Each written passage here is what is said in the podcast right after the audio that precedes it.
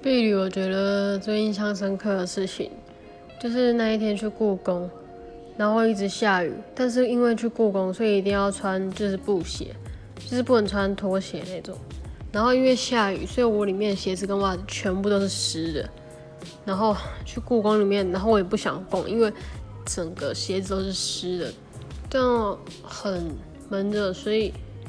我那天就坐在那边，然后坐了很久，因为不太想走路，反正鞋子也都是湿的。